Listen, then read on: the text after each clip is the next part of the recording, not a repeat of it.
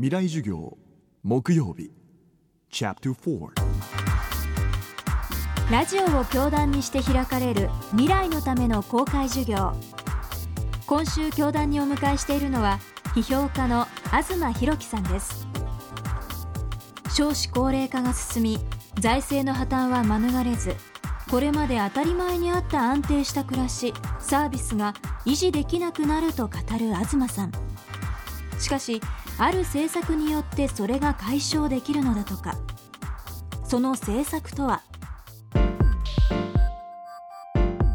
抜本的な解決を言うと大量な移民導入ですね。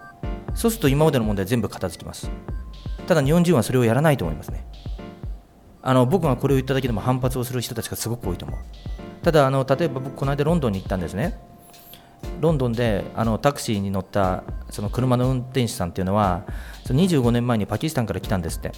で彼には3人の子供がいて今18歳と16歳と4歳だと。で18歳と16歳のうち一番上は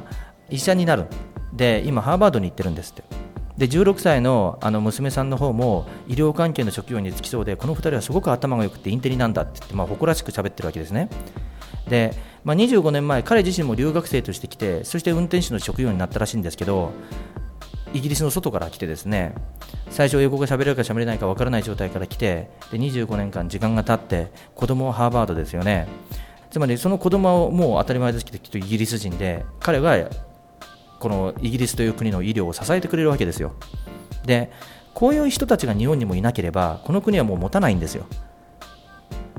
だから外国からこの国に来てこの国を支えてくれる人たちを作っていくしかないんです。でもそのためには外国人を大量に入れるしかない。最初から能力がある人をどんどん入れようっていうのはそれ都合のいい話でそのリスク込みで将来この人たちがこの国を支えてくれるっていう前提でいろいろ入れていくしかないんですね。でそういうふうにすればおそらくその日本人の内向き思考とも当然変わらざるを得ないしあと何よりも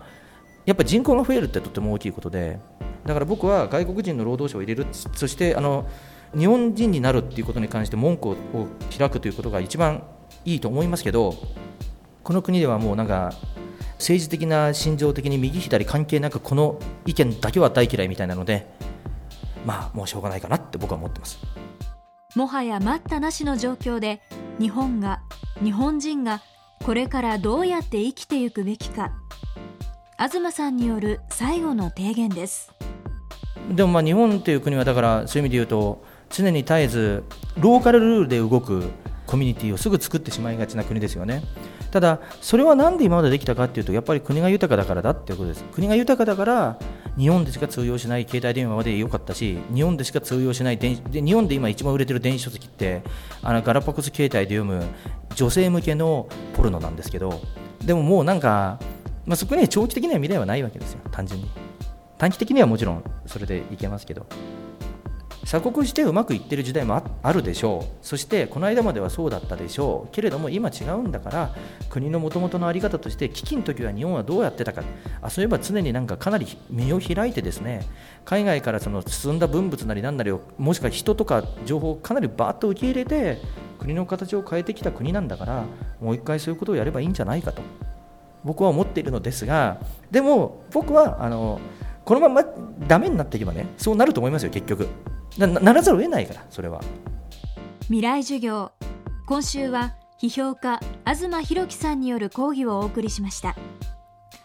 来週の講師はベストセラーとなった新書国家の品格の著者で数学者の藤原正彦さんです。ではまた来週月曜日にお会いしましょう。